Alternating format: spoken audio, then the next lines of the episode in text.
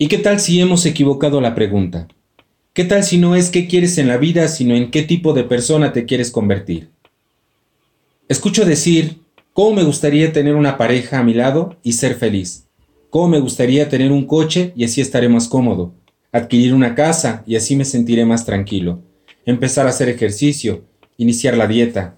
El detalle con estas frases es que no hay un compromiso real, sino una idea que se escucha muy linda, pero nada más. ¿Y si cambiamos la pregunta? ¿Y si empezamos preguntándonos qué tipo de persona quiero ser? ¿En quién te quieres transformar? ¿O bien, qué quieres experimentar de la vida?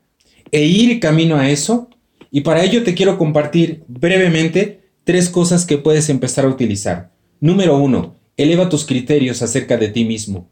No te aceptes nada por debajo de ese ser en el que te gustaría transformarte.